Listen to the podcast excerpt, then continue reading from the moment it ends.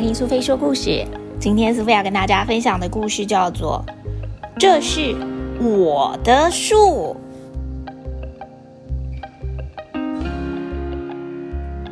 我喜欢树，我喜欢这棵树，这是我的树。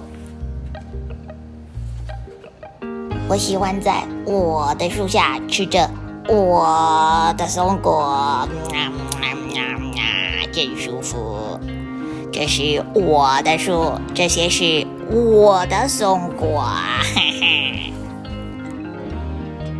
但是如果有一天有人说我的树不是我的，而是他们的，该怎么办？如果有人要在他们的树荫下吃我的松果，或是在我的树荫下吃他们的松果，哎呀呀呀，该怎么办呢？们可以说这里的松果很多，足够大家吃，树荫也够大，能够让两个人一起躲太阳。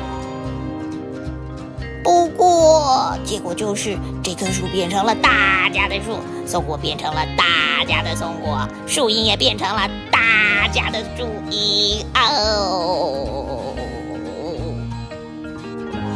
所以，我要他们知道，这些松果是我的，这棵树也是我的。也许我应该装一扇门，有门真好。它会让别人知道哪些东西是属于你的。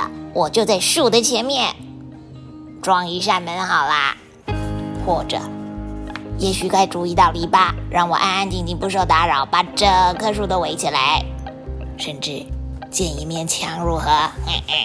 一面够坚固打不倒的墙，一面够高大爬不上去的墙。小兔子，你想进来没那么容易呀！哈哈哈当然，这面墙一定要很长，才不容易绕进来。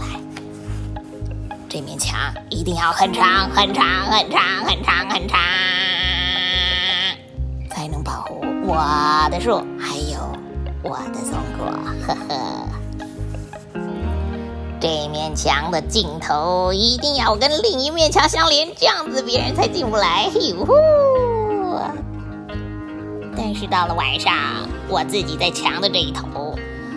我我有点好奇，这个大墙的后面到底有什么？或许什么都没有，但是墙的后面或许有一颗松果，一颗比我的松果更大的松果。哎呦，我也许墙后面还有另一棵树，这棵树比我的树更高、更漂亮。可能是一棵结满松果的雄伟的大树。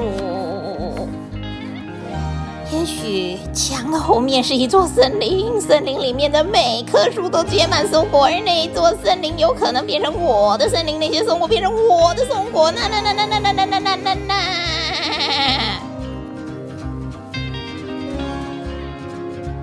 小朋友，你喜欢今天小松鼠的故事吗？